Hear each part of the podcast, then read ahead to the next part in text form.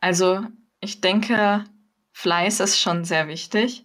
Es gibt so einen Spruch, der heißt, also Erfolg bekommt man durch 80 Prozent Fleiß, 15 Prozent Talent und 5 Prozent Glück.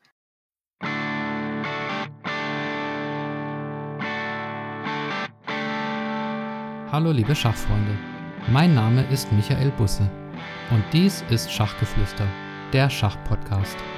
Auf meinem Kanal erhaltet ihr die neuesten Informationen aus der Schachwelt.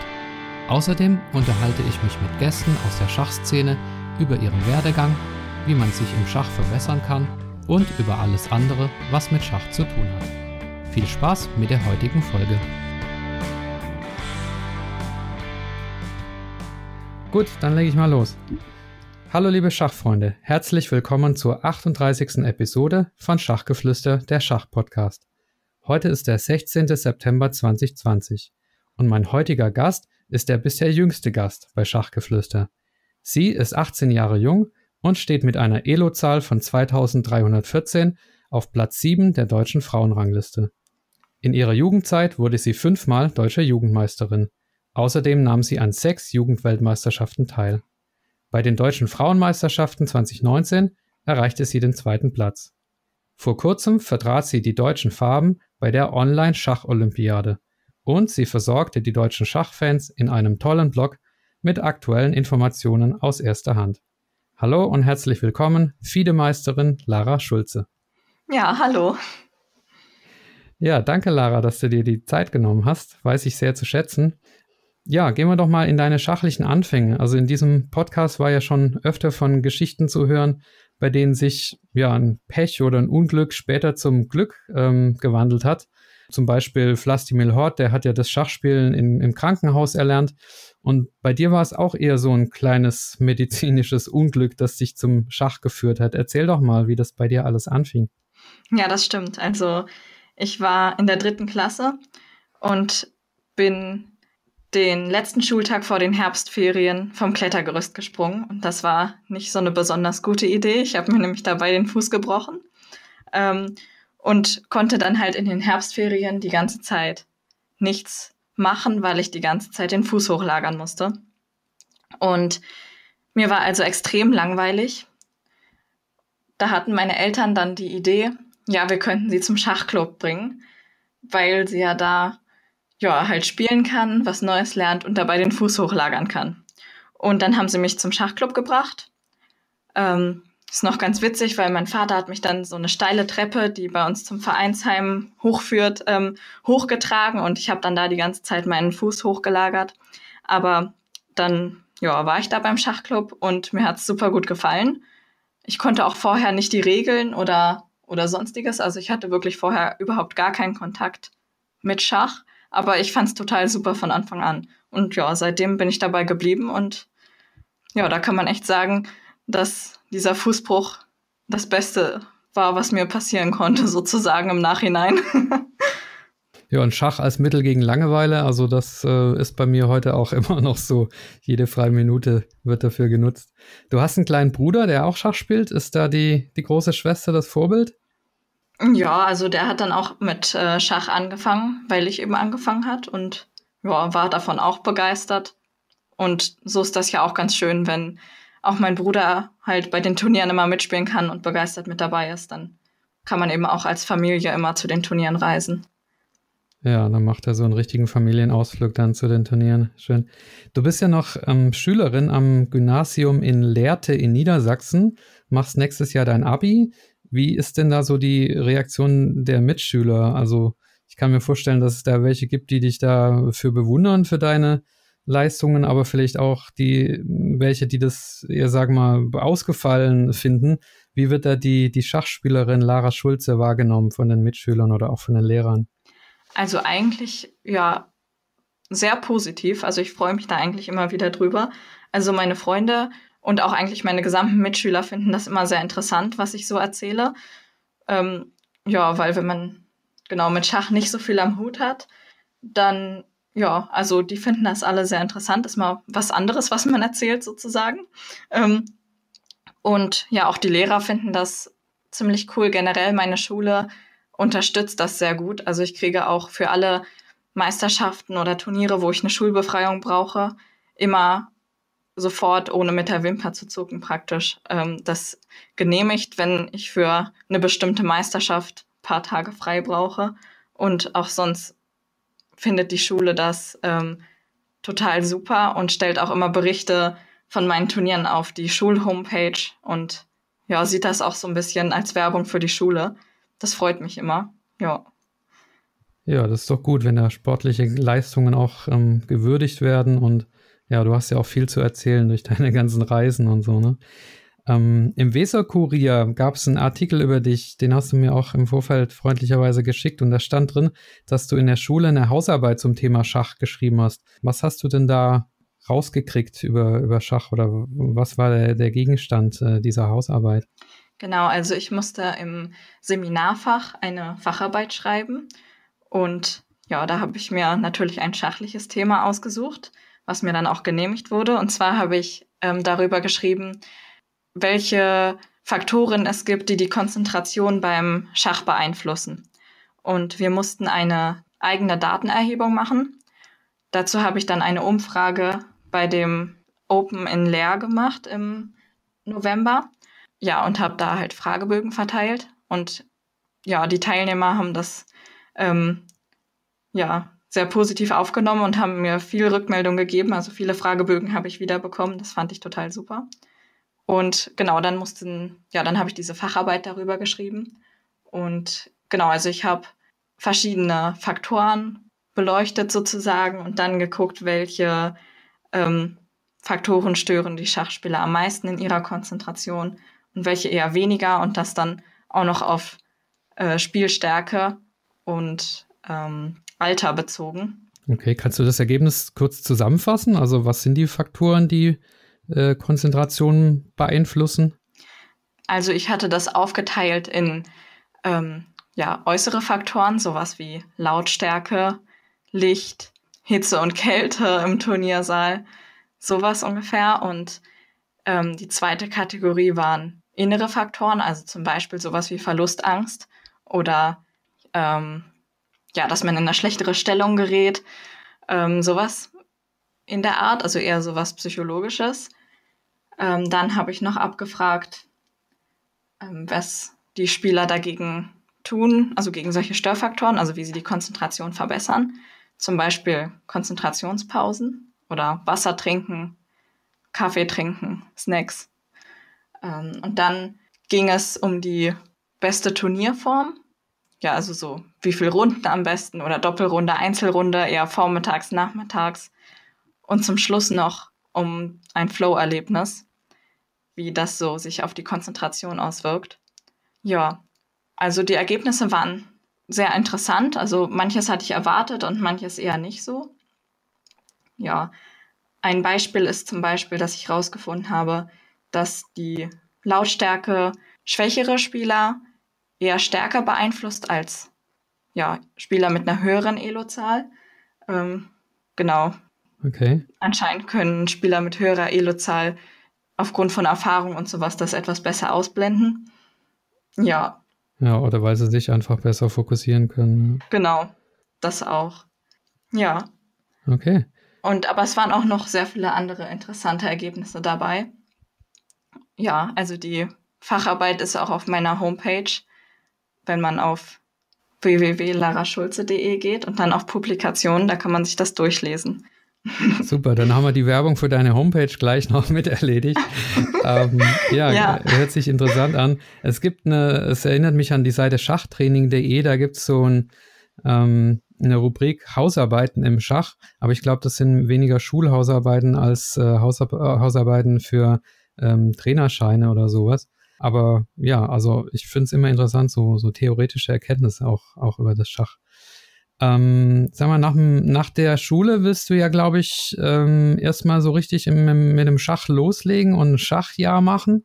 Was hast du da vor? Wie, wie möchtest du das genau gestalten? Zum Reisen ist es ja momentan gerade nicht so die allerbeste Zeit wegen diesem blöden Coronavirus. Ja, das stimmt. Also generell habe ich mir das so vorgestellt, ja, dass ich sehr viele Turniere spiele. Also vielleicht noch mehr, als ich sowieso schon immer gespielt habe. Also jetzt äh, vor Corona meine ich. Also letztes Jahr beispielsweise hatte ich 137 Elo ausgewertete Partien in einem Jahr. Also nur allein 2019 und 17 Turniere, was echt viel war. Aber ja, macht mir halt sehr viel Spaß. Und in dem Schachjahr wollte ich auf jeden Fall das noch toppen, sozusagen, und sehr viele Turniere spielen und zu Meisterschaften reisen, Junioren-Weltmeisterschaft zum Beispiel. Ähm, und nebenbei eben auch ja als Trainerin noch weiter aktiv werden und ja eben ganz viel Schach spielen. Ja, wenn das ähm, mit dem Reisen nächstes Jahr immer noch nicht so klappt, wie es jetzt gerade ist, könnte ich mir auch vorstellen, dass ich das noch ein Jahr verschiebe und erstmal anfange zu studieren, beispielsweise ein Jahr und dann das Schachjahr mache. Aber so grundsätzlich nach dem Abi mache ich auf jeden Fall entweder sofort oder nach einem Jahr Studium ein Schachjahr. Ja, also das haben ja Alexander Donchenko und Matthias Blübaum auch gemacht und von Vincent Keimer habe ich es heute gelesen, dass er es auch nach dem Abi vorhat, aber der hat noch ein bisschen Zeit bis dahin. Ähm, wollen wir mal zu dein, äh, deinem spielerischen Werdegang kommen? Und zwar, ja, du hast ja fünf deutsche Jugendmeisterschaften ähm, erzielt und auch der letzte Sommer war sehr erfolgreich für dich.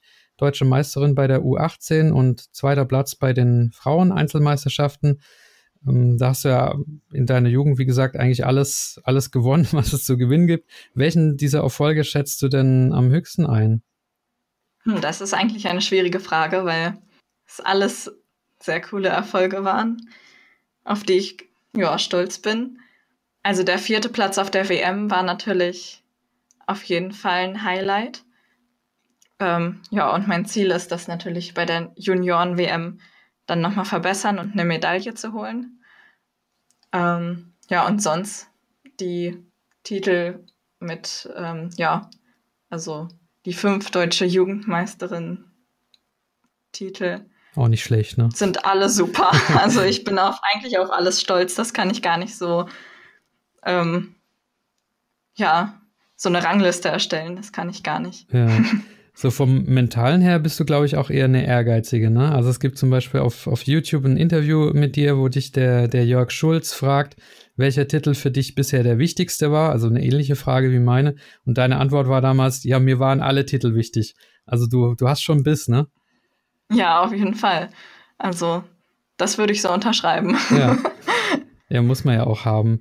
Ähm, du hast die U18 WM erwähnt in Indien im Oktober 19 war die, äh, mit, dem, mit diesem tollen vierten Platz.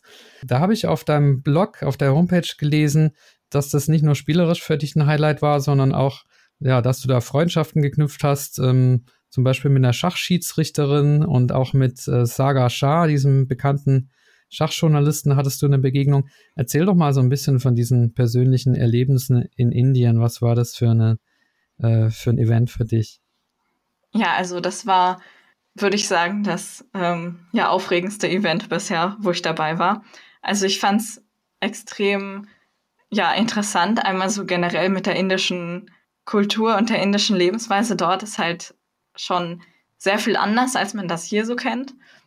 Und ja, generell war es auch wirklich die Meisterschaft, wo ich am meisten Leute kennengelernt habe und ja, am meisten, ähm, ja, eigentlich Freundschaften in der ganzen Welt geschlossen habe, weil ich da auch eben, ja, viele Spielerinnen getroffen habe, die ich auch schon von vorherigen WMs kannte und da unterhalte ich mich immer gerne mit denen, aber auch eben zum Beispiel die Schiedsrichterin, die ich total nett fand und die mir sogar nach der letzten Runde noch ähm, ein paar Ohrringe geschenkt hat, was ich total süß fand irgendwie, weil ich, ja, also bei dem Turnier wurde immer sehr deutlich auf die Anti-Cheating-Regeln äh, geachtet und man wurde immer abgescannt, bevor man den Spielsaal betritt, dass man nichts ähm, ja, am Körper hat wie ein Handy oder sowas. Und da sind der Schiedsrichterin halt immer meine recht auffälligen Ohrringe aufgefallen und ja, da hat sie mir nach der letzten Runde ein paar Ohrringe geschenkt. Das fand ich total süß. Sind das die Ohrringe, die du auf dem Bild von einem Episodencover hast oder sind das andere? Ähm, also du hast mir ein Bild geschickt, das ich dann verwenden werde für das Episodencover. Sind das die Ohrringe oder? Nee, es sind andere, aber die sehen recht ähnlich aus. Also in Indien ist ja auch die Kultur recht bunt und das finde ich auch ja sehr sehr schön eigentlich. Also man sieht auch ganz viel bunte Klamotten und bunte Ohrringe und ja, das fand ich alles ganz toll da. Ja, von daher war das echt ein tolles Erlebnis dort. Und das Interview mit Saga Shah, das ist ja schon auch ein Ritterschlag, von so jemandem äh, interviewt zu werden. Das ist ja einer der bekanntesten Schachjournalisten. Ja, das stimmt. Da habe ich mich auch sehr gefreut. Also das war ja recht spontan. Er hatte mich halt nach der siebten Runde, als ich gegen die ähm, Alicia Slevika gewonnen hatte, angesprochen und dann habe ich mich halt spontan da sehr drüber gefreut und habe dieses Interview gegeben und ja, das war auch eine sehr schöne Aktion auf jeden Fall, bin ich auch stolz drauf. Ja, also an die Zuhörer, die den Saga Shah nicht kennen, ich hatte den schon öfters erwähnt, der betreibt den Kanal Chessbase India und ähm, macht da ganz hervorragende ähm, Videos und Interviews und ja, also ähm, toller Kanal. Ja, jetzt haben wir viel über Erfolg gesprochen. Was bist du eigentlich so für so ein Spielertyp? Also beschreib doch mal deinen Spielstil. Bist du eher Karpov oder eher Kasparov? Oder jemand ganz anderes? Also bei Karpov oder Kasparov auf jeden Fall eher Kasparov, weil ähm, so grundsätzlich würde ich meinen Spielstil eher so als ja angreiferisch, aggressiv sozusagen ähm, beschreiben. Also es hat mal jemand zu mir gesagt, ja, Lara, du spielst echt wie ein aggressiver Kerl. und ähm, ja, das fand ich ganz witzig, aber. Ja, das hat die Melanie Lubbe auch gesagt, dass Frauen die aggressiveren Schachspielerinnen sind, äh, ihrer Meinung nach. Ja, also auf mich trifft es zumindest zu. Also ich äh, ja, habe auf jeden Fall so den, den aggressiven, angreiferischen Spiel Spielstil.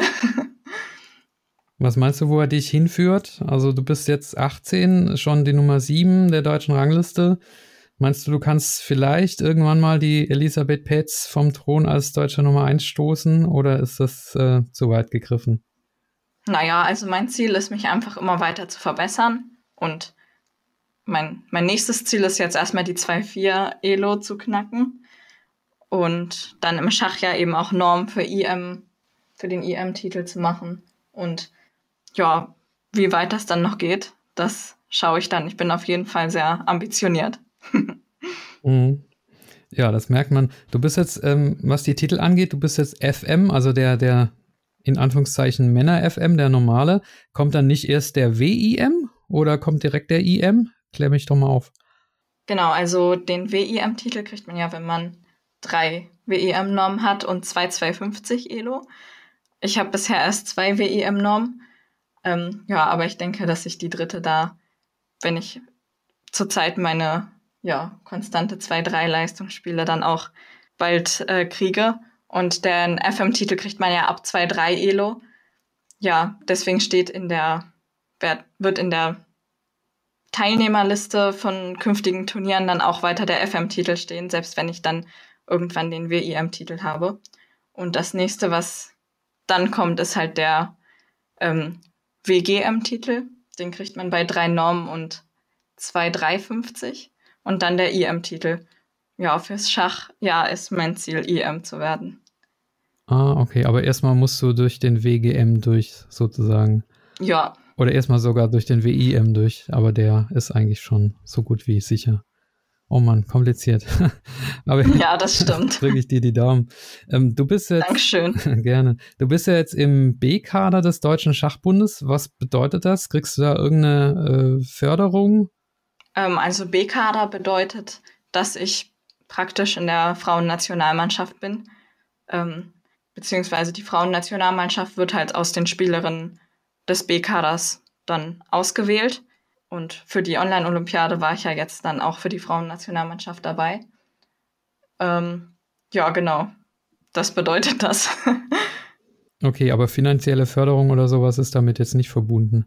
Ähm, also man kriegt für Nationalmannschaftseinsätze ähm, ein Honorar. Okay, aber nicht für das Training oder, oder generell. Mm -mm. Okay, ja. Apropos äh, Schachbund, ähm, eine Frage muss ich dazu noch loswerden. Du hast ja als junge Spielerin sicher auch mitbekommen, dass die deutsche Schachjugend sich jetzt vom Deutschen Schachbund trennen möchte, trennen wird und ein äh, eigenständiger Verein wird. Betrifft dich das in, in irgendeiner Form oder hast du dazu eine Meinung? Nee, also betreffen tut mich das nicht und ich habe da auch ehrlich gesagt gar nicht so viel Informationen drüber. Also ich habe das mitbekommen und auch mal gelesen, aber ich habe da keine Informationen und auch keine Meinung dazu sozusagen. Also da stecke ich nicht drin. Okay, also ich finde es auch gut, man hat auch das Recht, mal keine Meinung zu haben. Ähm, aber zum nächsten Kapitel hast du bestimmt eine Meinung. Das heißt äh, Verbesserung oder Training äh, im Schach. Ähm, wie viel beträgt denn dein, dein eigener Trainingsumfang? Also wie viele Stunden am Tag verbringst du mit Schach? Trainierst du Schach? Ja, also so zu Schulzeiten mache ich so ähm, zwei bis drei Stunden, naja, eher drei Stunden am Nachmittag selbst ähm, so alleine für mich Schachtraining. Ähm, und mit Trainer mache ich auch ein bisschen was. Also ich trainiere zweimal in der Woche zwei Stunden lang mit Dimitri Kollas und einmal in der Woche anderthalb Stunden mit Jonathan Karlstedt. Und am Wochenende, wenn dann keine Schule ist, trainiere ich natürlich, ja, dann noch mehr. Also im Prinzip den ganzen Tag, das ganze Wochenende. Genau. Ah, okay. Also, ja, Dimitri Kollas wurde ja selbst von Jonathan Karlstedt trainiert. Also jetzt ist er quasi in die Rolle des, des Trainers geschlüpft, sozusagen. Ja, also wir, also ich trainiere mit Dimitri seit 2017 und das, ja, klappt echt total gut und das Training bringt mich auch sehr viel weiter. Ja, also das ist eine super Zusammenarbeit. Woran arbeitet ihr denn gerade? Gibt es da irgendeinen Schwerpunkt? Ähm, also wir machen eigentlich von allem ein bisschen sozusagen, also so ein umfassendes Training. Ähm, ja, also natürlich gehört dazu Eröffnungstheorie, aber auch ja Strategie, Endspiele, Taktik, alles eigentlich, ja. Ja, es sind ja auch, ähm, es sind ja auch alle Bereiche des Spiels betroffen, wenn man besser werden will. Es gibt ja eigentlich immer so zwei Wege zum Erfolg, Fleiß oder Talent. Am besten natürlich beides kombiniert, aber was glaubst du, was, was ist wichtiger und wie ist es bei dir verteilt? Also, ich denke, Fleiß ist schon sehr wichtig. Also, es gibt so einen Spruch, der heißt also, Erfolg bekommt man durch 80% Fleiß, 15% Talent und 5% Glück. So war, glaube ich, die Aufteilung des Spruches. Also das würde ich eigentlich auch so ähm, unterschreiben. Man braucht schon eine Menge Fleiß. Also ich denke, mit nur Talent und kein Fleiß kommt man nicht so viel weiter. Aber ja, also grundsätzlich würde ich mich schon als talentiert bezeichnen, aber auch als unglaublich fleißig. Von daher spielt, denke ich, beides mit rein, aber Fleiß, denke ich, die größere Rolle, die deutlich größere Rolle. Okay, das, das gibt doch Hoffnung für alle von uns, die nicht mit äh, besonders viel Talent gesegnet sind, dass man es ja. mit, mit Fleiß doch noch schaffen kann. Welche, welche Rolle haben denn die, die Trainer bei deinem Weg generell gespielt? Ist es nur so eine kleine Hilfestellung äh, oder ist es bei dir so, dass du sagst, tatsächlich ist es unheimlich wichtig, auch einen Trainer zu haben?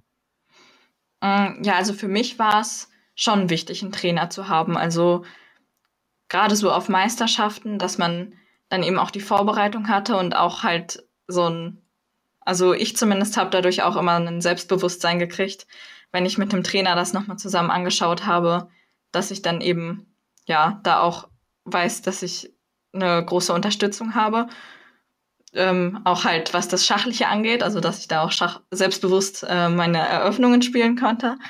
Ähm, ja, ob das jetzt für jeden so ähm, notwendig ist, einen Trainer zu haben, ja, weiß ich nicht. Also ich denke, es gibt auch viele Spieler, die alleine da auch gut durchkommen. Aber für mich war es schon sehr wichtig.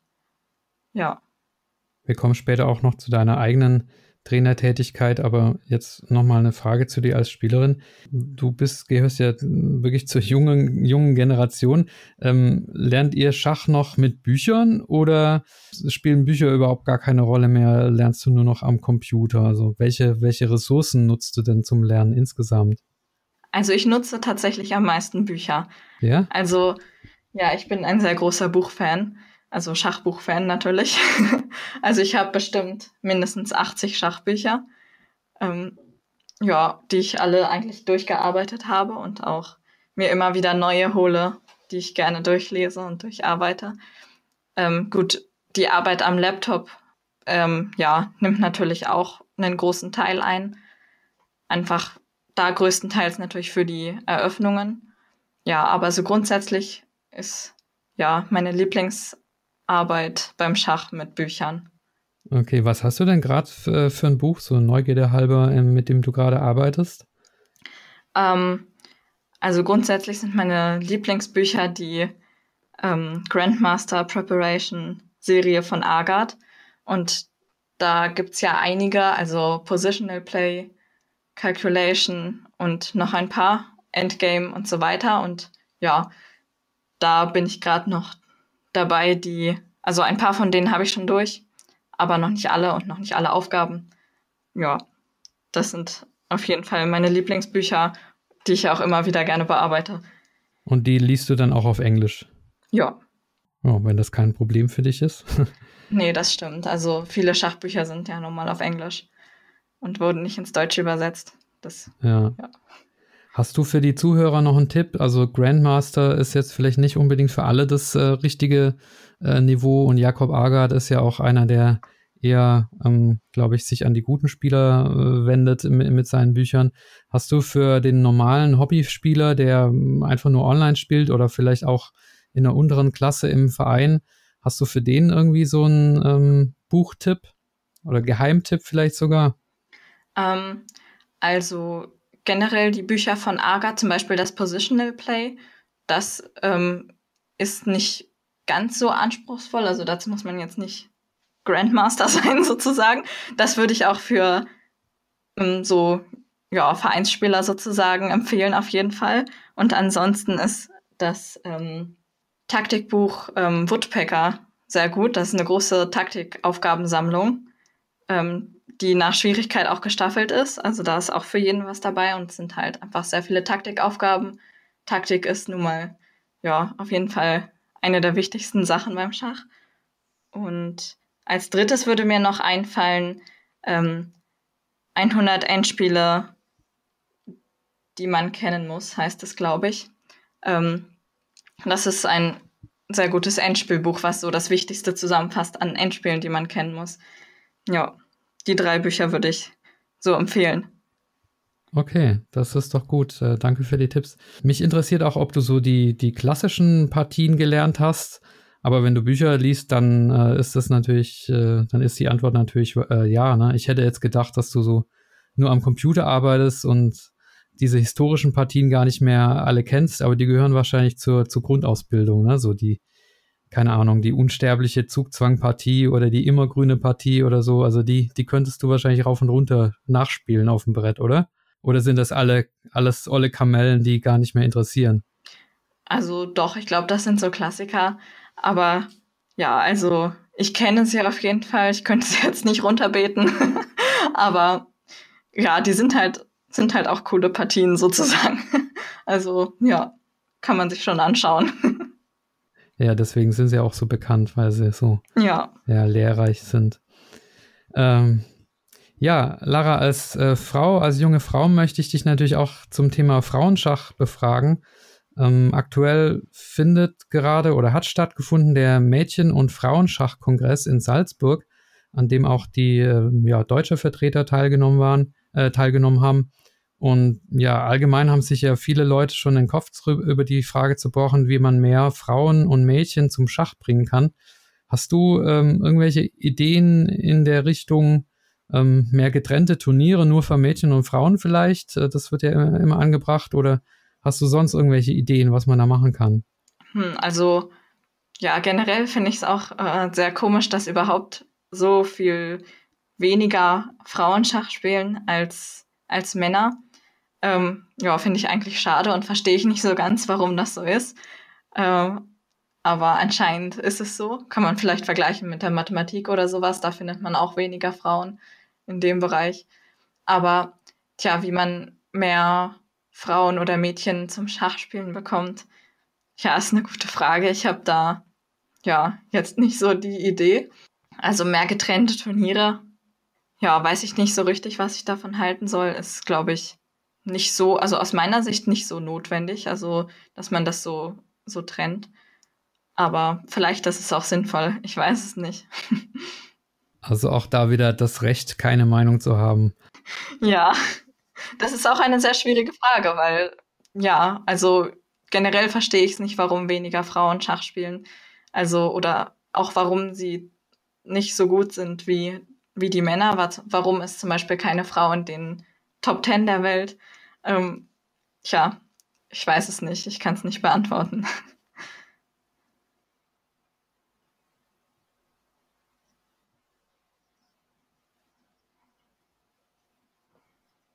Ja, das ist auch ein, ein Anliegen dieses äh, Podcasts, unsere deutschen Topspieler einfach vorzustellen und äh, ja, ins Schaufenster zu stellen, damit äh, Kinder auch mehr über ihre Stars erfahren können, um ihnen nachzueifern und ja, bei äh, speziell bei, bei jungen Spielerinnen auch. Ähm, ich weiß auch, dass Kinder diese Interviews gerne hören. Also von den Schachzwergen Magdeburg zum Beispiel äh, habe ich das gehört, dass die manchmal diesen Podcast hören. An der Stelle viele Grüße. Ähm, aber meine eigentliche Frage äh, ist, ähm, siehst du dich auch schon ein bisschen in dieser Rolle als Vorbild für junge Schachspielende Mädels? Mm, ja, also durchaus ähm, möchte ich ja schon viel Öffentlichkeitsarbeit machen und ja, so ähm, meine Eindrücke vom Schachspielen auch so mit anderen Leuten teilen und da ein bisschen, bisschen Werbung machen sozusagen. Und ja, das mache ich ja auch mit meinem Blog und anderen Dingen. Von daher, ja, würde ich mich so sehen. Ja. Ja, ja, das ist auch schön. Also wenn, wenn jemand auch sagt, ich bin gerne Vorbild und hast ja auch allerhand Erfolge vorzuweisen. Äh, wie ist es denn bei dir mit Vorbildern? Ich habe ein Bild gesehen, da bist du 15 Jahre und hast eine Begegnung mit Magnus Carlsen gehabt. Da gibt es ein, ein, Foto von euch beiden. Ist er für dich ein Vorbild oder hast du sonst eins in der Schachwelt? Ähm, also so ein richtiges Vorbild habe ich eigentlich nicht. Also genau dieses Bild mit Magnus Carlsen ist bei dem Simultan, was es in Hamburg gab, wo Carlsen gegen 70 Spieler gespielt hat und ich war eben einer davon entstanden. Oh, wie hast du denn da abgeschnitten? Ich habe verloren. Oh. Sehr traurig. Ähm, nein, aber das war ein sehr tolles Event. Also da ja, war ich schon sehr froh, dass ich da dabei sein konnte und mal gegen Magnus Carlsen spielen durfte. Das war natürlich, ja, schon eine Ehre. Ja, also, aber so ein Vorbild im Sinne von, ja, so schachliches Vorbild, dass man die Partien so nacheifert oder genauso spielen möchte, habe ich eigentlich nicht. Und ja, also Carlsen ist schon ein sehr cooler Spieler, den ich, ja, so mein Lieblingswelt-Elite-Spieler sozusagen, würde ich auch sagen. Aber dass er mein Vorbild ist, würde ich nicht sagen. Okay, ja, muss ja auch nicht sein. Ähm, ja, du hast vorher deine, deine Homepage angesprochen und auch die Tatsache, dass du ja gerne Öffentlichkeitsarbeit äh, auch äh, offensiv machst und deine Homepage ist auch wirklich sehr informativ und lebendig gehalten. Und du wirbst ja auch damit, dass du Training anbietest. Das hattest du vorher auch erwähnt. Hast du denn momentan Schüler, die du trainierst? Also machst du aktiv Training? Ja, also ich habe äh, drei Schüler, mit denen ich jetzt regelmäßig Training mache. Also es war auch schon, schon immer eigentlich mein Plan, dass ich dann auch auf jeden Fall Trainerin werden will. Ähm, aber ich hatte eigentlich immer da zu wenig Zeit für, weil ich eben auch selber so viele Turniere gespielt habe und dann eher mein eigenes Schach immer mir doch dann eher im Vordergrund stand. Aber jetzt, ja, seit Corona sozusagen gibt's ja keine Turniere mehr so richtig. Und dann hatte ich eben ja, mehr Zeit und habe mir überlegt, dann ist das jetzt ein guter Augenblick mit dem Training geben anzufangen und das eben nicht erst nach dem Abi zu machen. Und ja, jetzt habe ich drei Schüler, mit denen ich ja genau regelmäßig trainiere und das macht mir auch sehr viel Spaß. Also ja, das finde ich super. Was sind denn das für drei Schüler? Also du brauchst nicht die Namen sagen, aber welche, welche Altersstufe oder welche Spielstärke? Ja, also zwei haben so um die 1800 ähm, und der andere ist etwas schwächer, also der dritte. Und ja, das eine ist ein Jugendlicher, der andere ist 19 und einer ist, ja, äh, Mitte 40 ungefähr, genau. Ja, es ja, macht mir mit allen dreien sehr viel Spaß.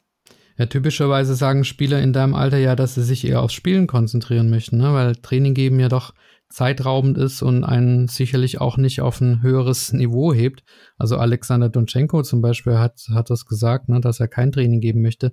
Was motiviert dich denn, ähm, das anders zu machen?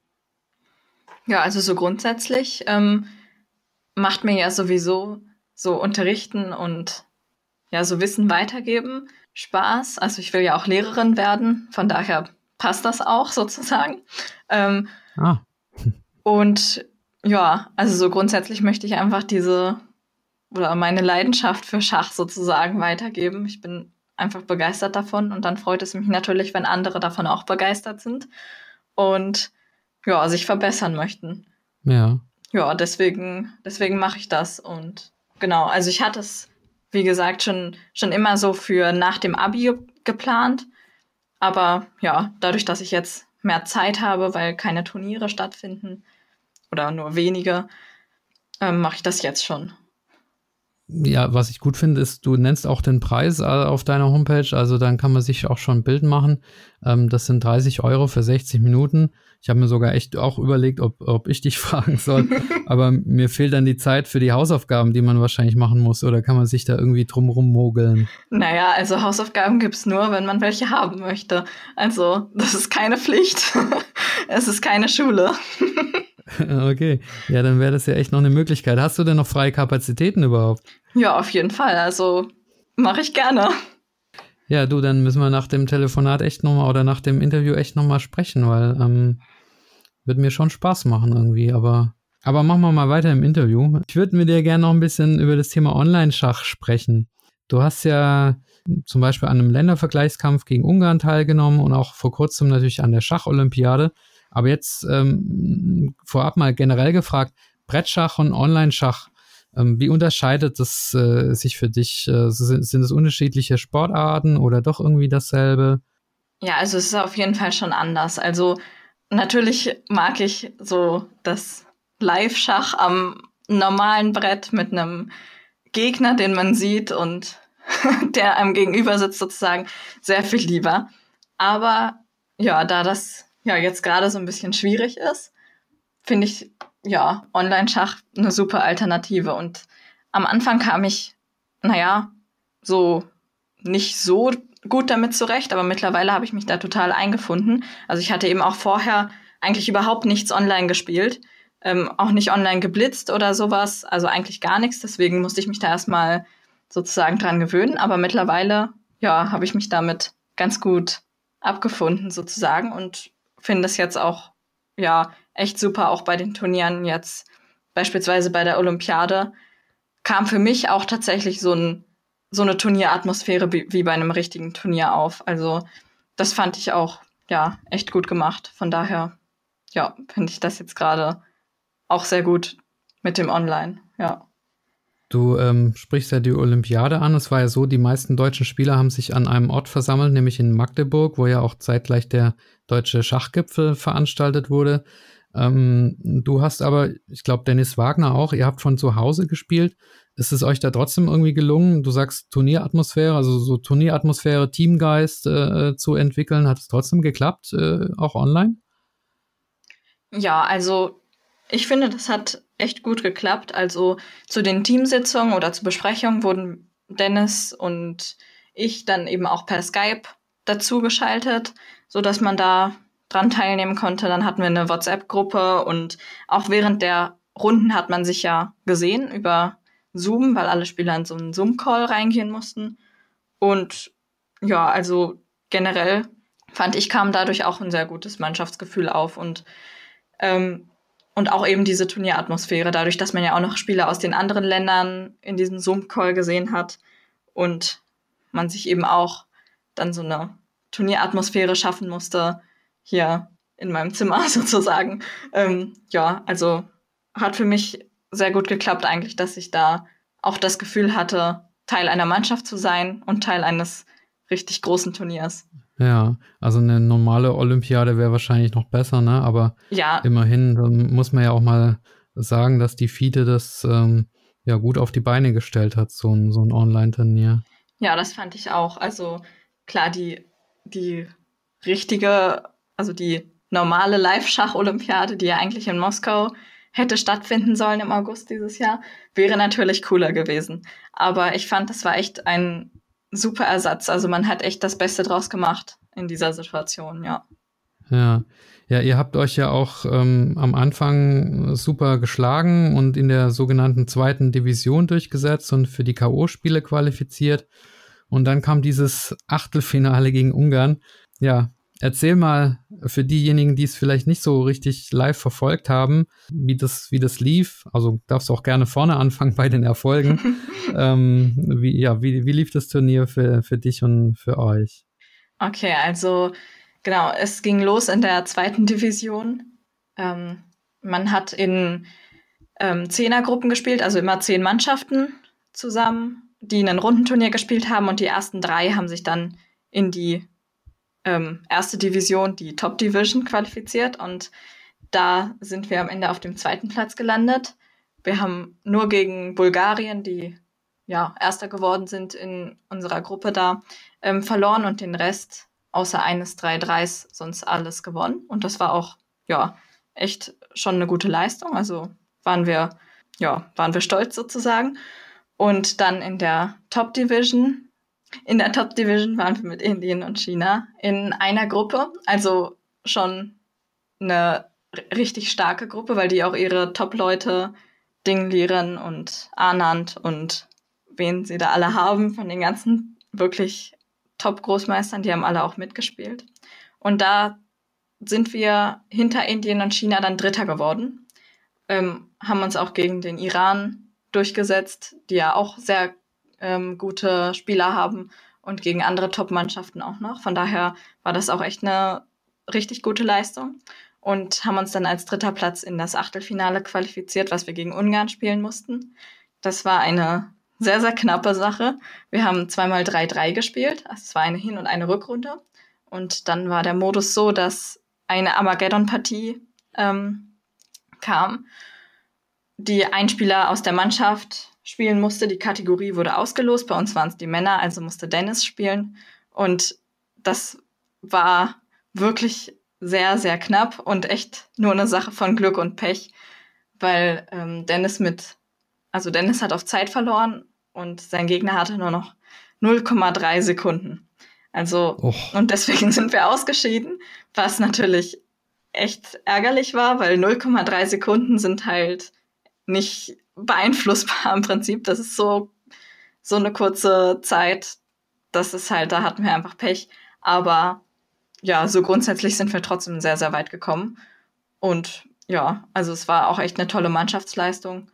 Von daher ja, war das trotzdem sehr gut, auch wenn es natürlich am Ende ein bisschen ärgerlich war mit 0,3 Sekunden.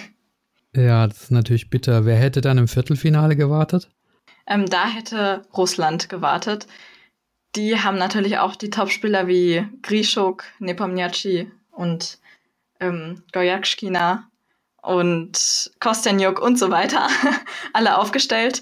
Ähm, also wäre das da schon echt ähm, schwierig geworden gegen Russland. Aber naja, gut, wir sind halt schon im Achtelfinale ausgeschieden. Ja, aber was soll's. War trotzdem gut. Hast du dich über den Modus geärgert, also dass so ein Team-Event mit sechs Spielern durch eine einzige Armageddon-Partie entschieden wird? Ist das die richtige Austragungsart äh, für so einen Gleichstand?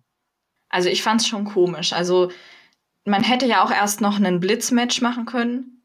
Ähm, was ich sinnvoller gefunden hätte, dass erst alle Spieler halt nochmal Hin- und Rückrunde Blitzen spielen. Mit fünf Minuten oder drei Minuten, ich weiß nicht. Ähm, dass sofort so ein Spieler ähm, das Ganze entscheidet und ja, dass dann wegen so 0,3 Sekunden halt ähm, ja, da ja entschieden wird, ist natürlich schon irgendwie komisch. Aber gut, es war so. Ja, war ja auch vorher allen bekannt und äh, die FIDE lernt wahrscheinlich auch einfach dazu.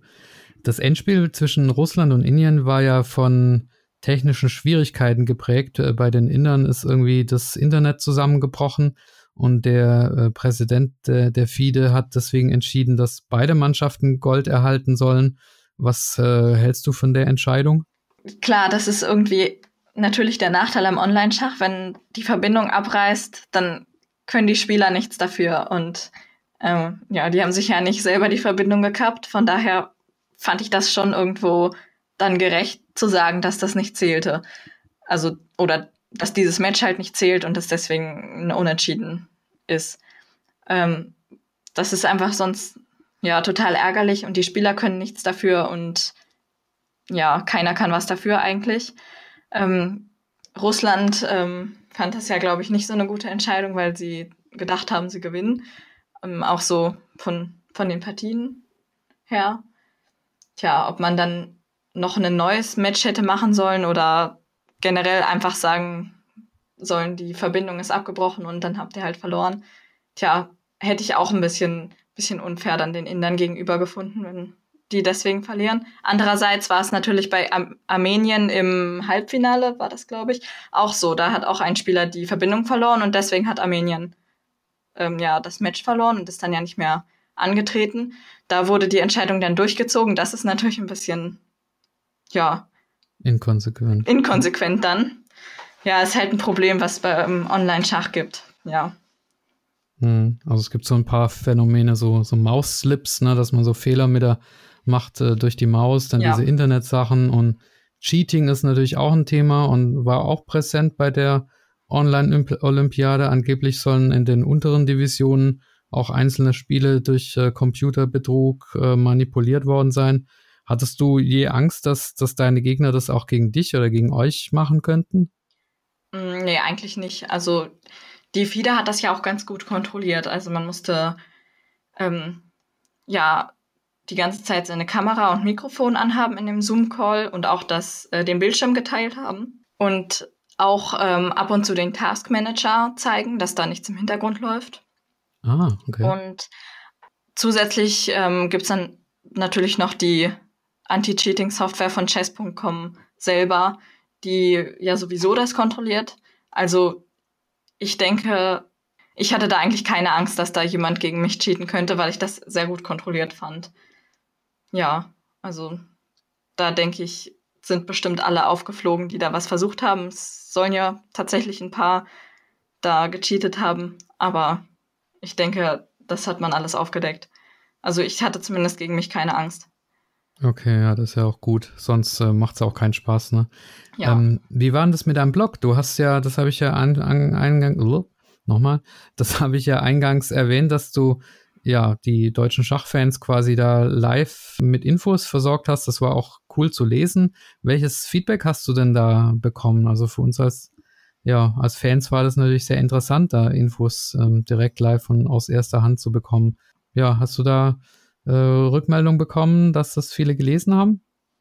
Ja, also es haben wirklich sehr viele gelesen und es haben mir auch viele Nachrichten geschrieben, dass sie das total toll fanden. Und da habe ich mich unglaublich drüber gefreut, weil ich da so in dem Umfang, wie es jetzt war, gar nicht so unbedingt mit gerechnet hatte.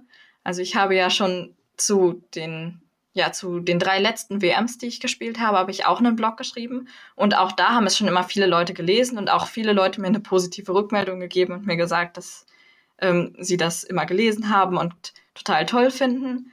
Aber jetzt bei dieser Olympiade war es nochmal deutlich, deutlich mehr. Also das ja, hat irgendwie nochmal mehr Leute erreicht, als das sonst immer schon war. Und ja, das fand ich, ja, hat mich auf jeden Fall sehr gefreut, dass das dann auch auf so viel positive Rückmeldung dann stößt. Mhm. Also es war auch schon, schon ähm, anstrengend, das auch während des Turniers dann eben zu schreiben. Also man, ich musste ja dann nach den drei Runden, ähm, die ich hatte, immer den Blog-Eintrag schreiben und dann bewerben und erstmal, ja, also es hat schon auch viel Zeit gefressen ähm, und mich dann ja auch danach auch noch auf die Gegner vorbereiten am nächsten Tag. Aber dadurch, dass das so positiv äh, angenommen wurde, habe ich das total gerne gemacht. Also ja, das hat sich wirklich gelohnt und hat mir auch dann dadurch sehr viel Spaß gemacht. Ja, vielleicht gibt es ja auch eine Fortsetzung dann. Ähm, wir werden dann sehen, welches Event du als nächstes coverst mit, ja. deinem, mit deinem Schachblock. Äh, das kann ja. ich dir sagen.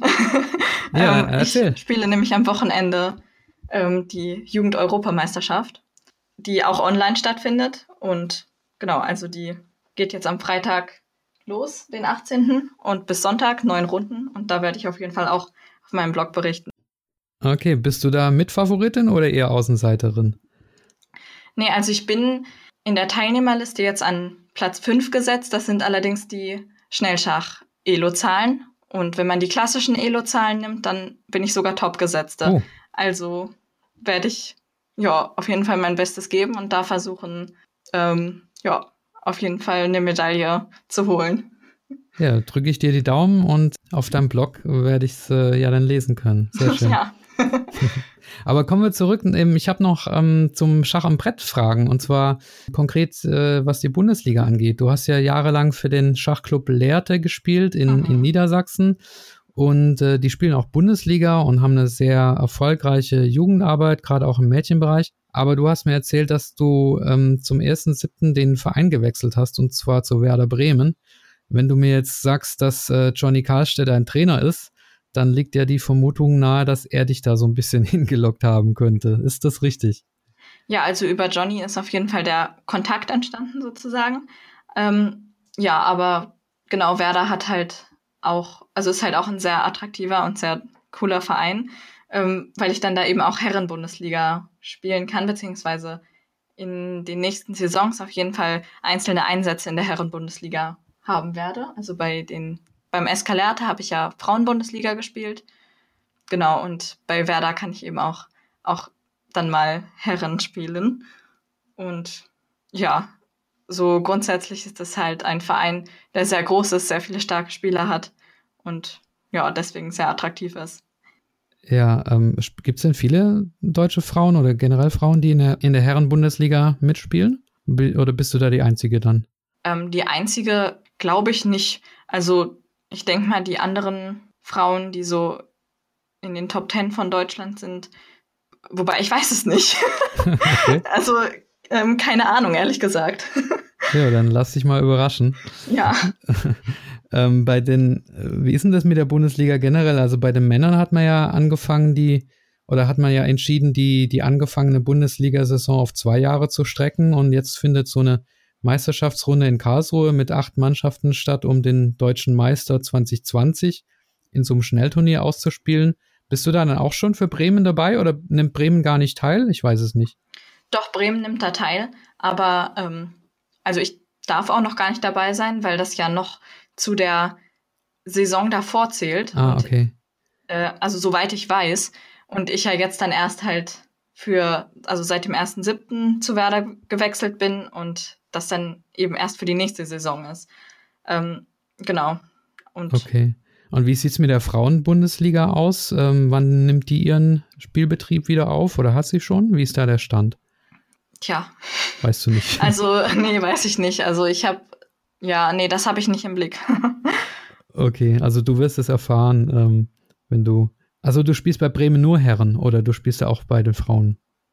Also Bremen hat noch ähm, nicht so eine wirkliche Frauenmannschaft, die soll jetzt erst aufgebaut werden. Ähm, genau, also erstmal ist für die Herren angedacht. Ah, okay, ja, ja dann, dann macht es Sinn, dass du es für die Frauen nicht weißt, weil es dich ja nicht mehr betrifft.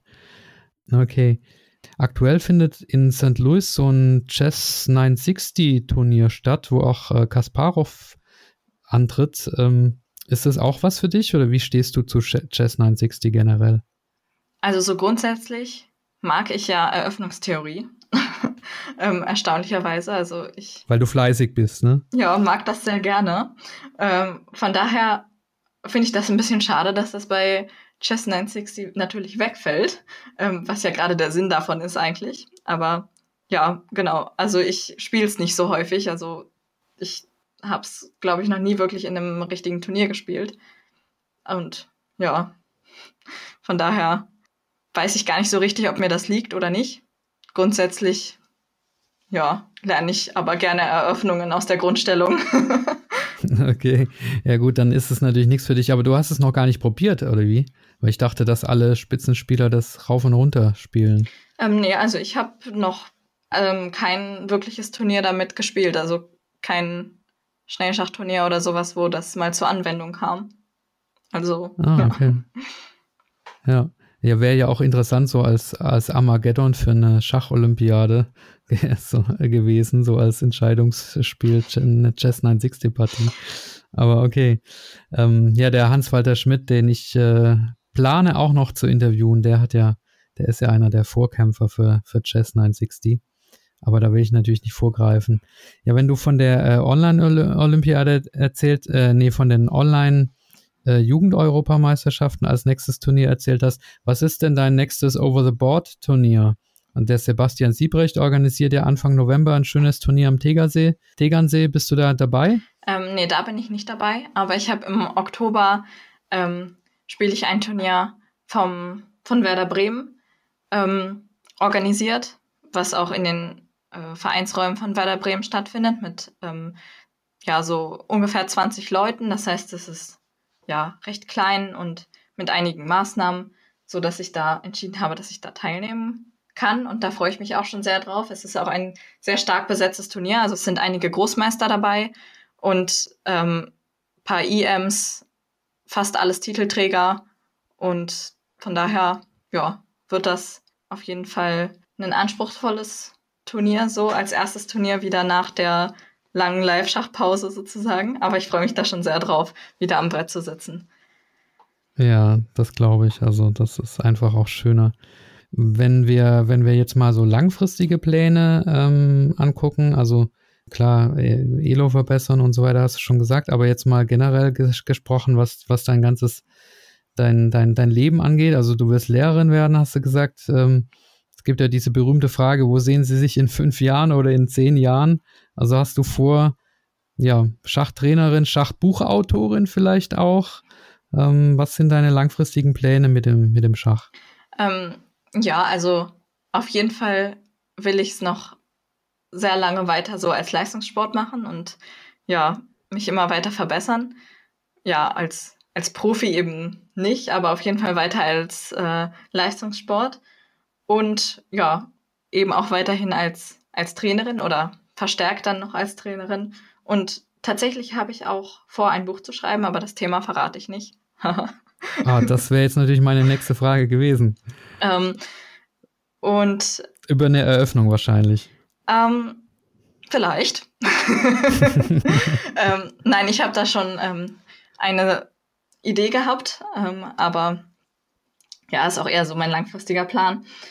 Ja, genau. Also dann will ich Deutsch- und Geschichtslehrerin werden und ja, nebenbei ganz viel schachliche Aktivitäten machen. ja, das ist doch, das ist doch schön. Ja, und du hast ja auch ein, ein tolles Schachjahr, was, äh, was vor dir liegt. Und äh, die Liebe zum Schach wird dich sicherlich auch weiterhin dein, dein Leben lang begleiten. Ja, Lara, haben wir noch was vergessen? Hast du noch irgendwie was auf dem Herzen oder ist alles Wichtige gesagt? Ähm, also ich glaube, vergessen haben wir nichts. Ähm, aber auf jeden Fall möchte ich zum Abschluss noch an alle, die zugehört haben, sagen, ja, vielen Dank für das Interesse. Und ja, und an dich, Michael, vielen Dank, dass du so einen tollen Podcast gestaltest. Und ja, es war ein sehr nettes Interview und hat mir viel Spaß gemacht. Ja, das, das freut mich, mir natürlich auch. Und ähm, ja, war mir ein Vergnügen.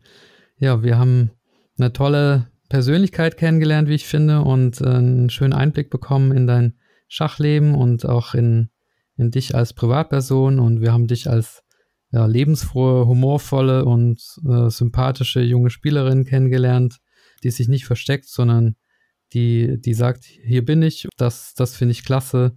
Und äh, ja, bleib wie du bist. Ich drücke dir für dein weiteres Leben, ähm, Schachleben und natürlich auch privat die Daumen. Und ja, das war's schon an dieser Stelle. Vielen Dank, Fiedemeisterin Lara Schulze. Tschüss. Ja, liebe Zuhörer, ich hoffe, euch hat die heutige Episode gut gefallen. Ich richte mich bei den Inhalten dieses Podcasts gerne auch nach euren Wünschen. Wenn ihr mir dazu oder ganz allgemein ein Feedback geben wollt, dann schreibt einfach an meine E-Mail-Adresse.